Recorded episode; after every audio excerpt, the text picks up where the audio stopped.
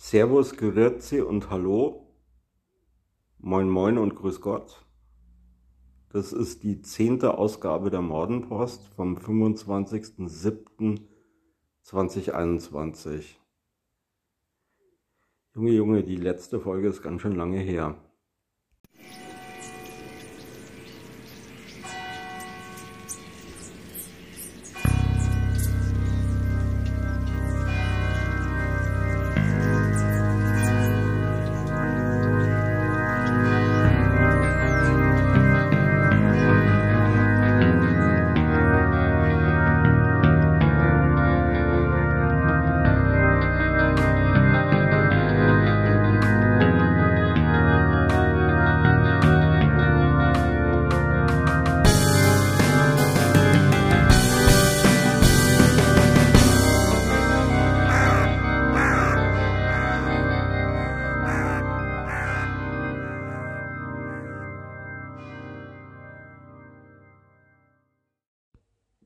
Letzte Folge ist schon so lange her, dass inzwischen zwei Folgen Aktenzeichen XY ausgestrahlt wurden. Wobei die erste davon eine Spezialfolge war, Aktenzeichen gelöst, wo also über gelöste Verbrechen aus der Vergangenheit berichtet wurde. Insofern gibt's im Rahmen dieses Formats dazu nicht so sonderlich viel zu sagen. Ich wollte nur kurz über einen der behandelten Fälle dort sprechen, und zwar über die Ermordung der Schülerin Georgine Krüger in Berlin. Das 14-jährige Mädchen ist damals im Jahr 2006 nur wenige Meter von der Haustür des Hauses, in dem sie gewohnt hat, verschwunden. Erst im Jahr 2020 wurde dann der Entführer und Mörder von Georgine verhaftet, beziehungsweise dann auch verurteilt zu lebenslanger Haft. Bei diesem Fall finde ich besonders interessant, wie es den Ermittlern gelungen ist, den Fall zu klären. Dazu gibt es auch einen recht umfangreichen Podcast in zwei Teilen von Stern Crime. Das sind die Folgen 39 und 40. In denen wird einer der Ermittler, ich glaube sogar der leitende Ermittler, interviewt zur Klärung des Falls. Der Fall wurde letztendlich geklärt durch einen ziemlich aufwendigen Einsatz von V-Männern. Und das ist wirklich sehr interessant, sich das anzuhören, wie das abgelaufen ist. Ich fand jetzt den Bericht bei Aktenzeichen dann trotzdem noch ganz interessant, weil ich jetzt irgendwie so ein bisschen das Gefühl habe, dass ich mehr, mehr Ahnung davon habe, wie der Einsatz konkret abgelaufen ist, sozusagen dramaturgisch.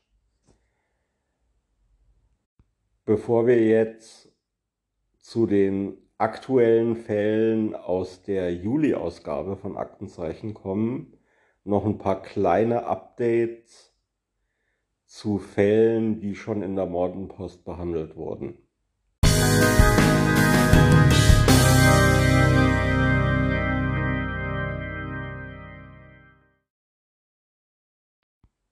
In Folge 7 hatte ich thematisiert den Mord an einem deutschen Studenten auf dem Fährschiff Viking Sally im Jahr 1987. Also damals wurde ein deutscher Student ermordet bei der Überfahrt nach Finnland. Seine Freundin hat den Überfall schwer verletzt überlebt. Vor einiger Zeit begann nun der Prozess im finnischen Turku. Inzwischen wurde der Angeklagte dort freigesprochen. Das Geständnis des Manns, das aus einem Verhör in einem dänischen Gefängnis, wo der Mann einsaß, stattgefunden hat, ist vor Gericht nicht als Beweismittel anerkannt worden. Die Gründe, die das Gericht dafür angab, waren im Wesentlichen, dass die Rechtsbelehrung wohl unzureichend gewesen sei und dass kein Anwalt bei dem Verhör anwesend war. Zweiteres finde ich ehrlich gesagt ein bisschen merkwürdig, weil also wie in der Presse berichtet wird, war es so, dass der Verdächtige damals zu Beginn des Verhörs ähm, auf anwaltlichen Beistand für das Gespräch verzichtet hat. Das Gericht sagt aber dazu, ja, man hätte ihn sozusagen im Verlauf des Verhörs immer wieder darauf hinweisen müssen, dass er sich jederzeit einen Anwalt dazu holen kann. Und das finde ich ehrlich gesagt mehr als schräg. Also man kann ja nicht alle zwei, drei Fragerunden sagen, ja, aber du kannst auch einen Anwalt äh, dir noch holen, wenn du willst. Also ich denke, dass diese, diese Belehrung über den anwaltlichen Beistand sollte eigentlich einmal reichen. Also äh, das ist ja irgendwie kein Kindergarten. Also ich meine, der Mann war ein Schwerver Schwerverbrecher, der ohnehin im Knast saß und so.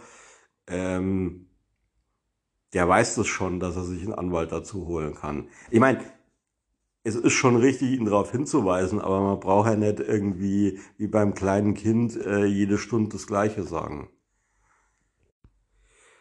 Da das Verbrechen ja nun auch schon, ja, äh, sehr, sehr lange zurückliegt, also ja,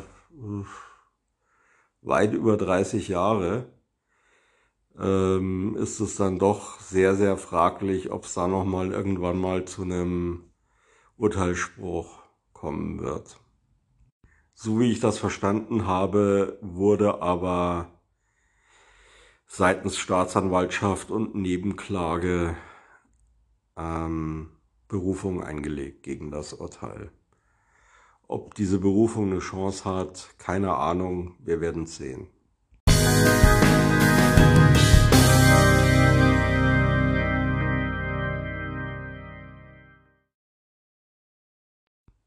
Ein weiteres Urteil ist in München gefallen. Hier ging es um den Fall des sogenannten Vergewaltigers mit der Wolfsmaske. Das hatte ich schon mal in Folge 6 angesprochen, das Thema.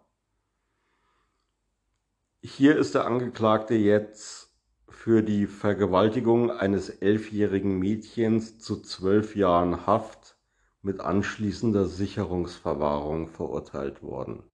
Besondere Aufmerksamkeit in der Öffentlichkeit hatte der Fall unter anderem deswegen erlangt, weil der Täter zum Zeitpunkt der Tat bereits wegen sexueller Straftaten im Maßregelvollzug gesessen ist und erst kurz davor Hafterleichterung erhalten hatte, die ihm die Tat überhaupt erst möglich gemacht hatten.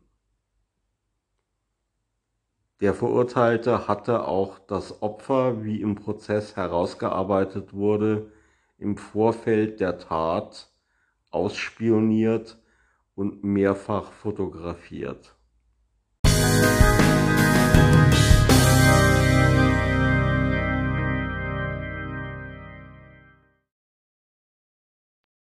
Außerdem gibt es noch ein kleines Update im Fall Kristen Smart. Kristen Smart war schon mal Thema in Folge 3. Nur kurz zur Erinnerung, Kristen Smart war eine amerikanische Studentin, die im Jahr 1996 in Kalifornien spurlos verschwunden ist. relativ früh geriet in dem Fall ein Kommilitone namens Paul Flores, der wegen seines ja, merkwürdigen Verhaltens gegenüber Frauen auch Chester the Molester genannt wurde, in das Fadenkreuz der Ermittlungen. In Folge 3 ähm, war der Stand, dass Paul Flores verhaftet wurde wegen Mordverdachts und sein Vater wegen Beihilfe. Wohl Beihilfe in dem Sinne, dass er Beihilfe geleistet hat, die Leiche verschwinden zu lassen, nicht Beihilfe an der Tat selbst. Zum Fall Kristen Smart gibt es einen sehr umfassenden Podcast namens Your Own Backyard. Und der Herr, der diesen Podcast betreibt, hat zwei weitere Folgen veröffentlicht mit einem Update, das einige zumindest mir vorher nicht bekannte Details enthält. Der erste Anwalt von Paul Flores soll anscheinend schon in den 90er Jahren versucht haben, einen Deal für Paul Flores herauszuschlagen, der aber an den doch recht unverschämten Forderungen an die Staatsanwaltschaft ähm, eben nicht angenommen wurde seitens der Behörden. Äh, der Deal sollte sein, also Paul führt die Behörden zur Leiche, muss aber keine Aussage machen bei der Polizei und soll straffrei für die Ermordung ausgehen. Oder für die Tötung. Ob es ein juristischer Mord war, wissen wir ja nicht. Außerdem ist die Polizei sich sicher, den Platz gefunden zu haben, wo Kristen Smart ursprünglich begraben ist. Es gibt Beweise, dass dort an dieser Stelle im Erdreich sich eine Leiche befunden hat und starke Anhaltspunkte, was auch immer das im Detail heißt, dass es sich bei dieser Leiche um die Leiche von Kristen Smart handelt. Darüber hinaus gab es dann in der Folge noch weitere Details zu anderen Sexualstraftaten, die Paul Flores in der Vergangenheit begangen hat. Bei diesen Straftaten ist mir jetzt aber unklar, inwieweit da gerichtsfeste Beweise vorliegen, beziehungsweise ob da schon eventuell Verjährungen im Spiel sind.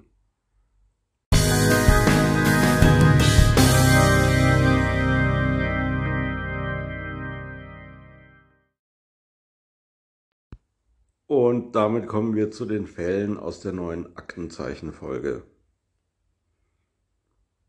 Im ersten Fall ermittelt die Kripo Rostock. Dabei geht es um die Ermordung des 14-jährigen Martin Dreves aus Beutzenburg. Das ist also im Westen von Mecklenburg-Vorpommern. Und zwar wird am 1. November 1997 die Leiche des Jungen in einem Wald gefunden, nachdem er zuvor bereits seit zwei Wochen verschwunden gewesen ist. Der Martin arbeitete im Beutzenburger Kulturhaus. Also der Junge war 14, also arbeitete der jobbte da halt. Und zwar hm, in diesem Kulturhaus gab es also eine frühabendliche Disco für Minderjährige. Also man würde irgendwie sagen, so Kinderdisco, sowas in der Art. Und da hat er halt so ein bisschen bedient und Gläser eingesammelt und so weiter. Am Abend seines Verschwindens verließ er, nachdem da irgendwie aufgeräumt worden war in der Disco, das Gebäude mit einem Freund gemeinsam. Die beiden sind dann noch so ein bisschen die Straße miteinander entlang gegangen und haben halt so ein bisschen gequatscht. Der Freund ging dann noch auf eine Party und der Martin ging dann alleine weiter. Und zwar anscheinend nicht in Richtung des Elternhauses, sondern in die entgegengesetzte Richtung. Und von da an wurde er nicht mehr lebend gesehen.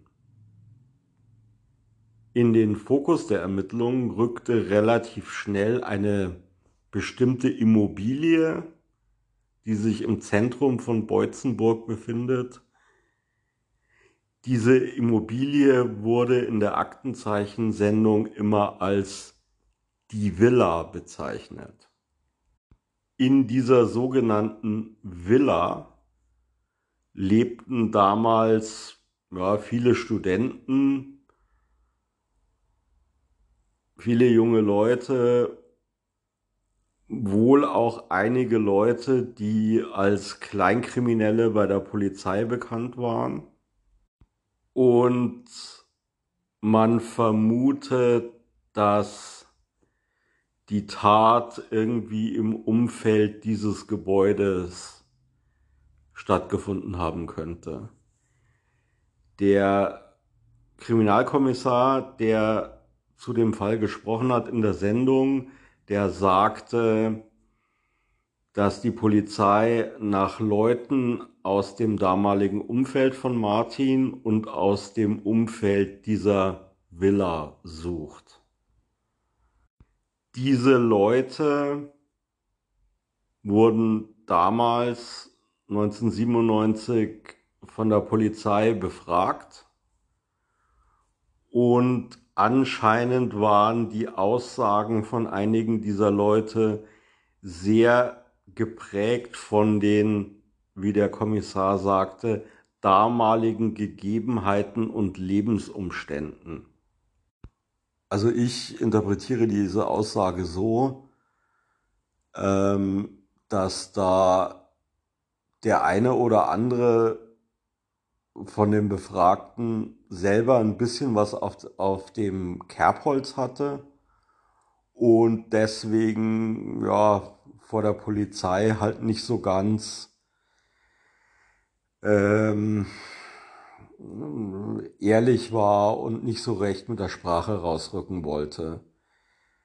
Ähm, sei es aus Trotz oder ja, weil man äh, gedacht hat, äh, dass man nicht äh, dass man halt nicht aussagen kann, um eigene Straftaten halt ähm, geheim zu halten.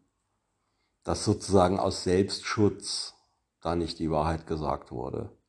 Oder vielleicht auch aus Angst vor Repressalien von anderen. Und die Hoffnung der Polizei scheint zu sein, dass der eine oder andere, der damals halt nicht mit der Wahrheit rausrücken wollte, das heute eben tun würde vielleicht. Außerdem ging es da noch um ein rotes Fahrzeug. Also das war also so in der Einblendung so ein roter ja, Kleinbus, würde ich sagen. Und es wird nach dem Fahrer dieses Kleinbusses gesucht. Dabei soll es sich nämlich um einen Herrn äh, gehandelt haben, der in der damaligen Zeit dafür bekannt war, in Beutzenburg herumzufahren mit diesem Auto und Jugendliche anzusprechen. Worauf der Jugendliche angesprochen hat, das wurde nicht äh, näher ausgeführt. Auf jeden Fall wird halt dieser Fahrer gesucht.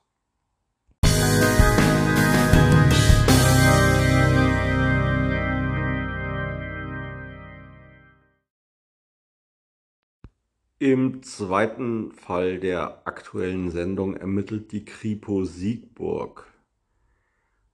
Und zwar ging es hier um einen Überfall äh, in einem ja, Versicherungsbüro in Siegburg.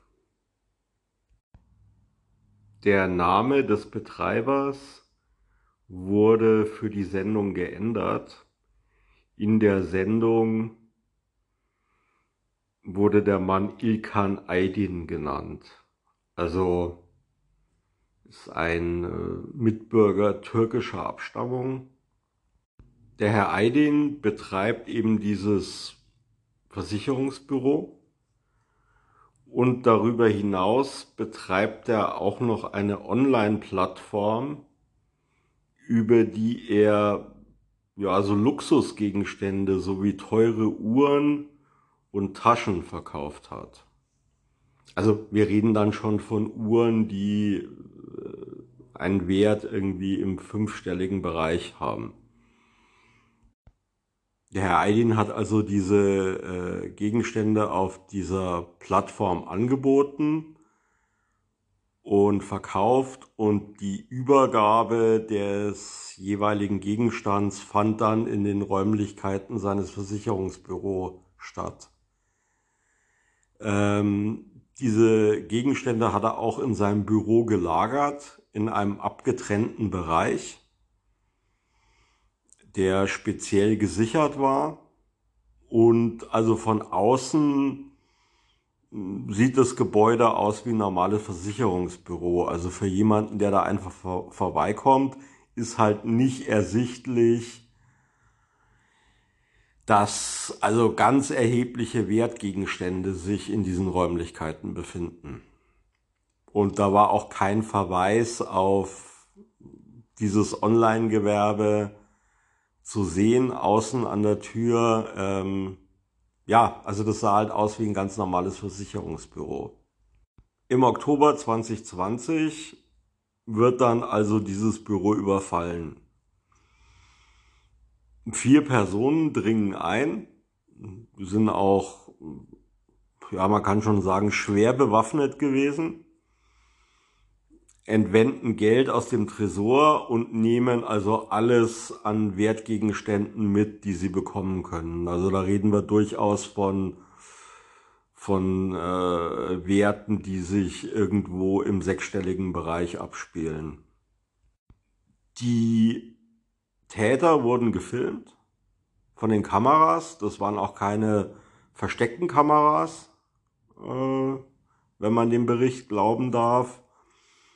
Mm, die scheinen sich deswegen keine großen Gedanken gemacht zu haben. Die waren auch vermummt. Ähm, es waren also vier Leute, drei Männer und eine Frau. Und die haben dann alles rausgeschleppt und vor dem Gebäude waren zwei Autos geparkt, in denen noch drei weitere Personen saßen. Und mit diesen beiden Autos sind die Täter dann davon gefahren. Also wir reden insgesamt von einer Gruppe von mindestens sieben Tätern was mir ehrlich gesagt so ein bisschen hoch erscheint. Also eine hohe Anzahl an Tätern für so einen Überfall.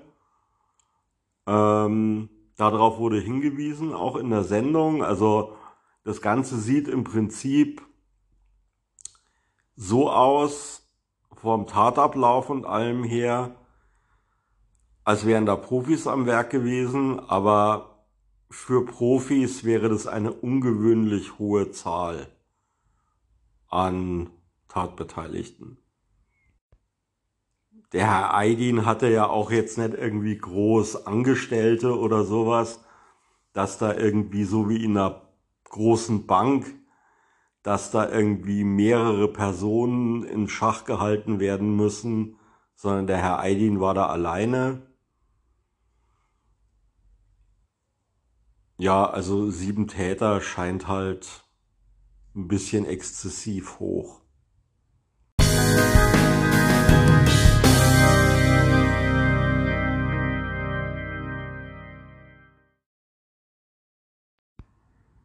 Im Fall Nummer drei ermittelt die Kripo Essen.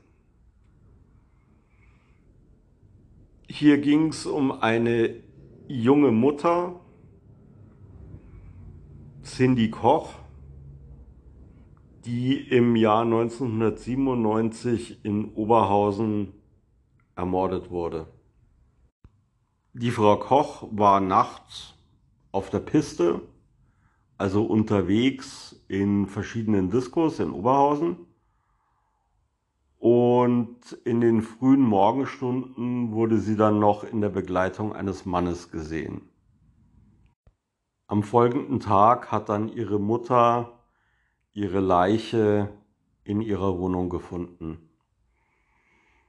Auf sie war wohl sehr oft eingestochen worden, und zwar mit mehreren Messern und zwar mit Messern, die sich in ihrer Wohnung befunden hatten in der Küche. Also sprich, der Täter hat sie mit ihren eigenen Messern getötet. Alle Bekannten und Freunde von Cindy Koch wurden natürlich von der Polizei durchleuchtet und scheiden alle aus, als Täter aus. Man geht eben davon aus, dass es sich um eine Zufallsbekanntschaft gehandelt hat. Und man geht auch davon aus, dass der Mann, mit dem sie in den frühen Morgenstunden gesehen hatte, der Täter ist. Äh, der Täter wird beschrieben als sehr großer Mann mit langen schwarzen Haaren und südländischem Aussehen.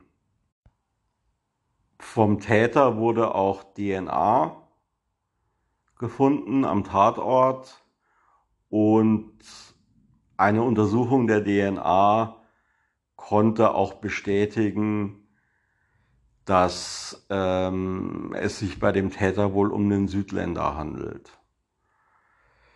Ähm, die, irgendwelche DNA-Treffer in einer Datenbank, die gab es nicht.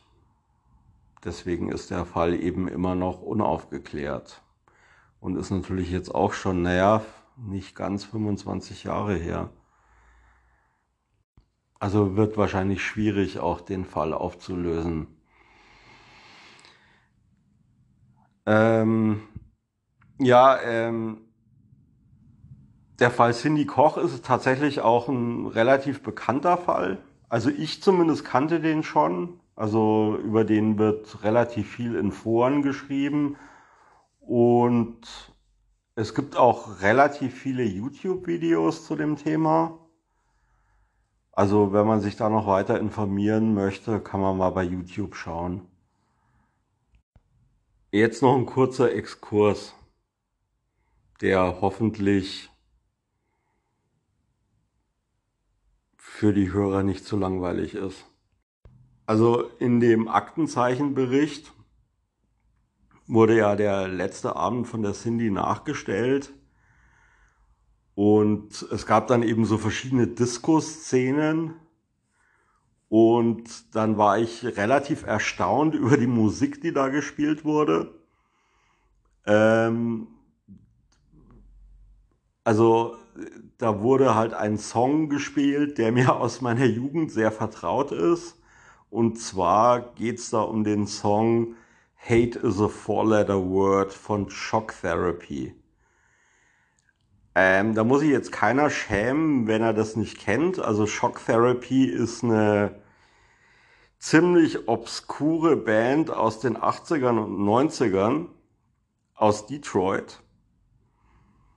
Und also die ist so obskur, dass es noch nicht mal einen, ähm, einen Wikipedia-Eintrag gibt. Also es gibt einen Wikipedia-Eintrag in deutscher Sprache, aber nicht in englischer Sprache. Und ähm, vielleicht kann man daraus schon erkennen, wie obskur diese Band eigentlich ist. Äh, diese Band hatte eigentlich nur einen halbwegs bekannten Song, ähm, eben Hate is a Four-Letter Word. Und mit halbwegs bekannt meine ich jetzt auch nicht, dass der Song irgendwie irgendwo gechartet wäre oder so, ähm, sondern der wurde halt relativ viel in Discos gespielt. Ähm, aber auch eben nicht in so Mainstream-Discos, sondern halt in so, ja, Gothic-Clubs, beziehungsweise auch, ähm, wo halt viel elektronische Musik gespielt wird.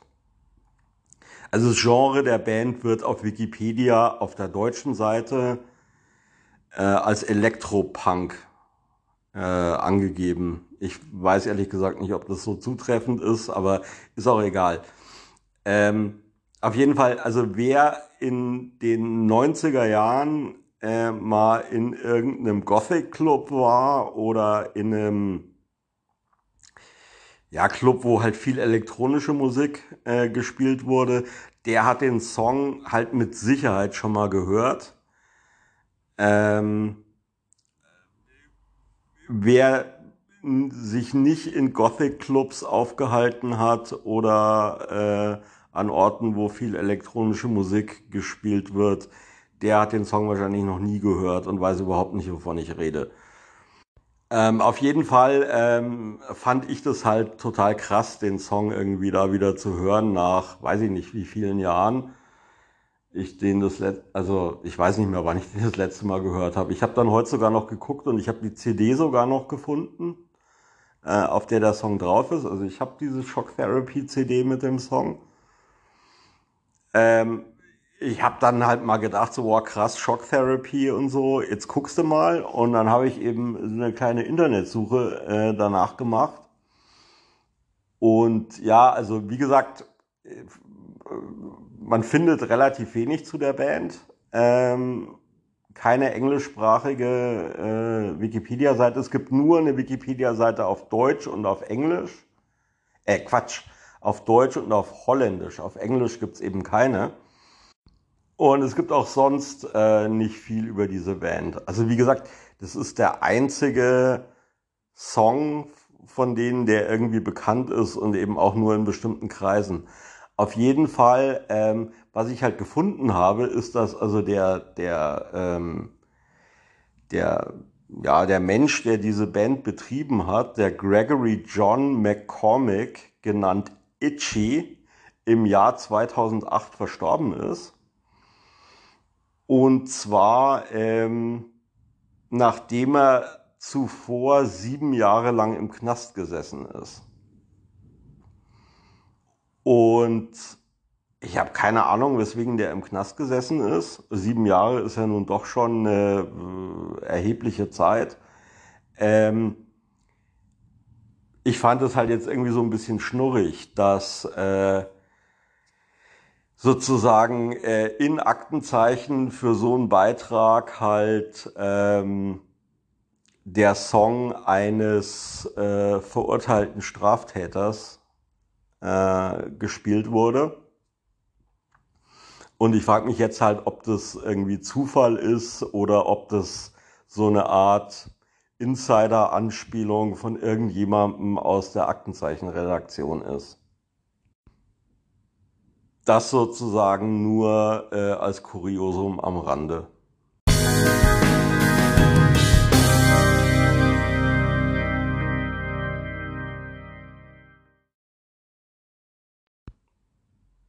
Im letzten Fall von Aktenzeichen ging es dann um einen Fall, der sich in Recklinghausen zugetragen hat.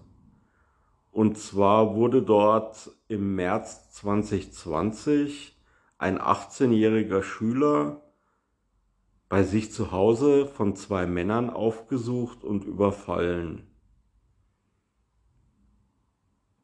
Die Männer, die haben dem Jungen vorgeworfen, er hätte in der Schule jemanden beleidigt was er sich überhaupt nicht erklären konnte, weil äh, er seiner Ansicht nach niemanden beleidigt hat. Und die Männer haben dann also Geld von ihm verlangt, ihn geschlagen und getreten. Sie haben ihn dann auch gezwungen, ein, äh, angekokeltes Toastbrot zu essen. Sie haben ihm seine EC-Karte abgenommen, den PIN erpresst und daraufhin hat dann einer der beiden Täter die Wohnung verlassen und mit der EC-Karte 1000 Euro von seinem Konto abgehoben. Der zweite Mann ist dann verschwunden, nachdem er einen Anruf auf sein Handy erhalten hatte. Also vermutlich hat sein Komplize ihn angerufen und gesagt, hey, ich habe die 1000 Euro abgehoben, wir verschwinden. Ja, und dann waren die Täter weg. Ähm, bereits im Vorfeld der Sendung wurde dann von Medien gemeldet, dass der Anwalt eines der Täter bei der Polizei angerufen hätte. Und zwar war es wohl so, also im Vorfeld von neuen Aktenzeichensendungen werden ja schon die Themen veröffentlicht. Und der eine Täter hat daraufhin wohl seinen Anwalt beauftragt, eben die Polizei anzurufen, weil er sich gerne stellen würde wegen dieser Tat. Ich vermute mal, dass es der Täter ist, der in der Bank war weil ja, der wurde natürlich gefilmt von der Kamera. Und das ist ihm vielleicht klar gewesen und daraufhin hat er halt, ja, die Hosen gestrichen voll gehabt und seinen Anwalt beauftragt. Ähm, Im Nachgang der Sendung hat sich dieser Täter anscheinend tatsächlich bei der Polizei gestellt es handelt sich dabei wohl um einen 20-jährigen Mann, wohl arabischer Herkunft, gegen den inzwischen ein Haftbefehl erlassen wurde. Dieser Haftbefehl wurde allerdings inzwischen gegen Auflagen ausgesetzt und er wurde auf freiem Fuß gesetzt. Nach dem zweiten Täter wird noch gefahndet. Ich denke mal, dass diese Aussetzung äh, halt daran begründet ist, dass der wohl schon noch unter Jugendstrafrecht fällt und ähm, wahrscheinlich jetzt nicht unmittelbar die Möglichkeit hat, so ohne weiteres abzuhauen. Auch nachdem seine Personalien festgestellt wurden. Naja, schauen wir mal, was bei dieser Geschichte rauskommt. Also der Mann, der sich da gestellt hat, der hätte ja wahrscheinlich die Informationen, um wen es sich bei dem zweiten Täter handelt. Es ist auch so, also zumindest in dem Bericht kam es rüber, als wäre eher so der andere Mann der Rädelsführer und Haupttäter gewesen. Der war wohl auch schon etwas älter, also so Mitte 20.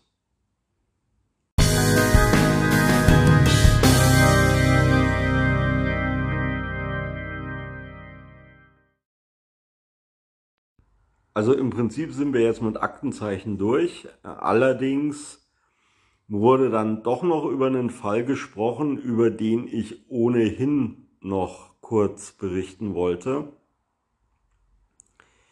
Also in Aktenzeichen wird ja auch immer mal wieder dann auch in den regulären Sendungen über gelöste Fälle und erfolgreiche Fahndungen geredet. Und so auch diesmal über einen Fall, der zumindest in Österreich und auch in Süddeutschland relativ viel Aufmerksamkeit bekommen hat.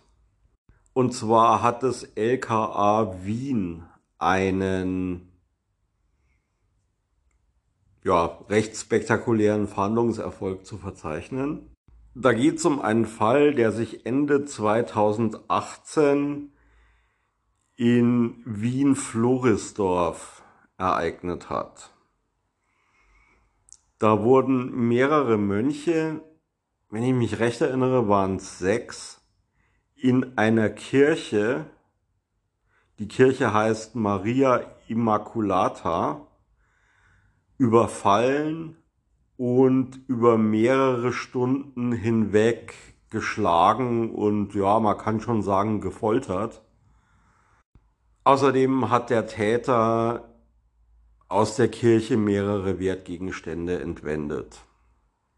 Die österreichische Polizei hat dann festgestellt, dass die DNA des Täters aus Wien übereinstimmt mit der DNA eines Mannes, der bereits in Deutschland einen Überfall mit Geiselnahme verübt hatte.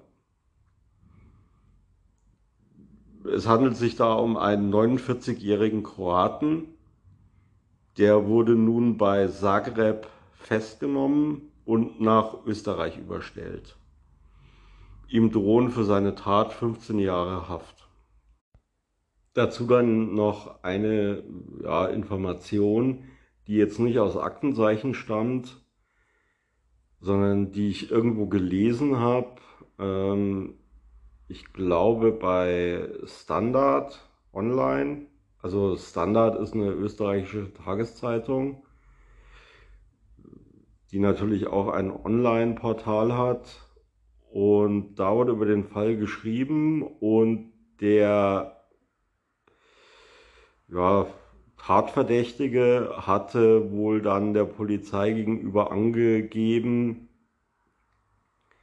dass er das also gemacht hat, weil er sich an der katholischen Kirche rächen wollte wegen der verschiedenen Kindesmissbrauchsfälle. Und ja, also das ist ja ein bisschen kurios, beziehungsweise, also äh,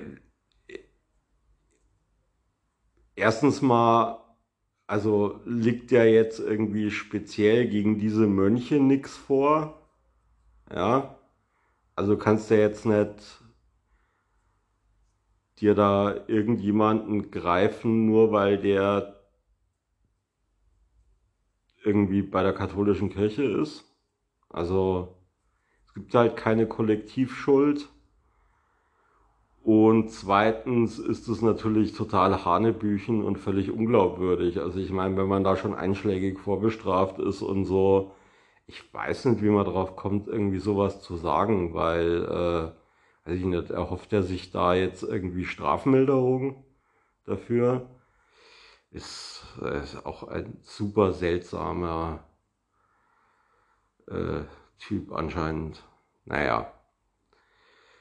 Okay ja, das war es dann aber jetzt wirklich mit Aktenzeichen.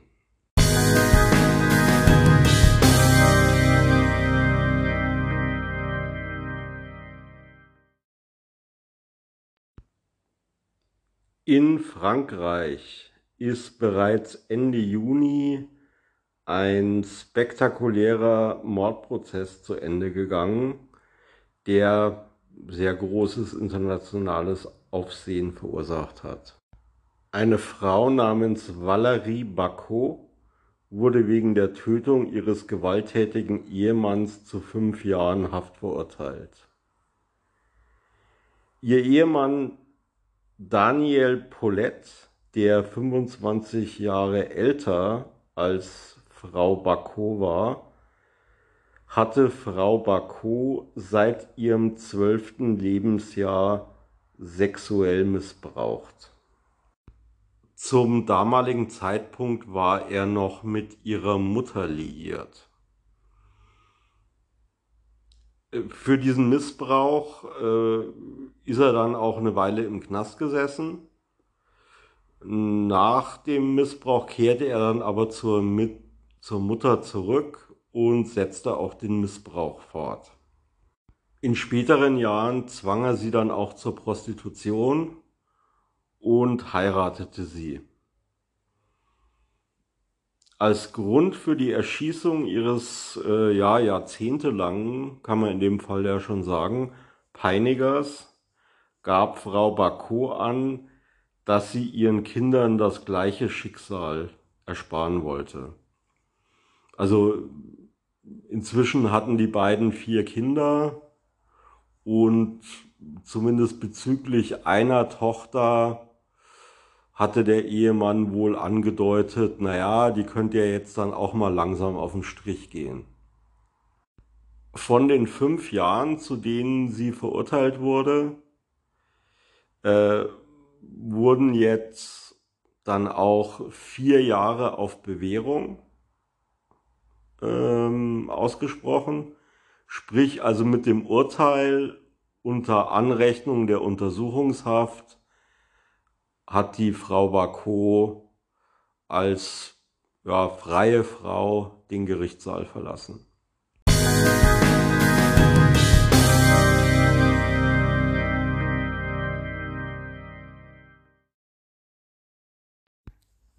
Ja gut, äh, also das war ja jetzt die erste Folge seit einem Monat. Ähm, ja, also der letzte Monat war bei mir ein bisschen schwierig. Ähm, also das war äh, mehr als turbulent. Teilweise auch nicht unbedingt angenehm turbulent. Ähm, ich muss jetzt natürlich ganz viel weglassen. Ich hatte auch, glaube ich, in der letzten Folge irgendwas angekündigt, dass ich ein paar Sachen aus Amerika in der nächsten Folge bringen würde.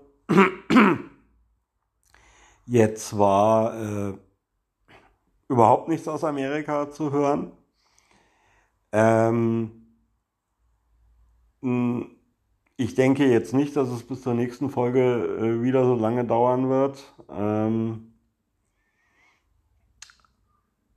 äh, ich denke, ich werde dann so ein paar Sachen noch nachreichen. Ein paar Sachen hätte ich jetzt auch noch irgendwie recherchieren müssen. Ähm, umfassender, wenn ich die hier hätte mit reinbringen wollen. Und also ich habe jetzt die ganze nächste Woche schon mal keine Zeit. Also sprich, ich musste jetzt die Folge raushauen, sonst hätte sich alles mindestens, mindestens noch mal eine Woche verschoben. Und das wollte ich jetzt nicht unbedingt. Ähm, ja, ich hoffe, dass ich also so spätestens in zehn Tagen die nächste Folge rausbringe. Aber ja, man wird sehen, ob das klappt. Okay, dann ähm, auf Wiederschauen und Hören.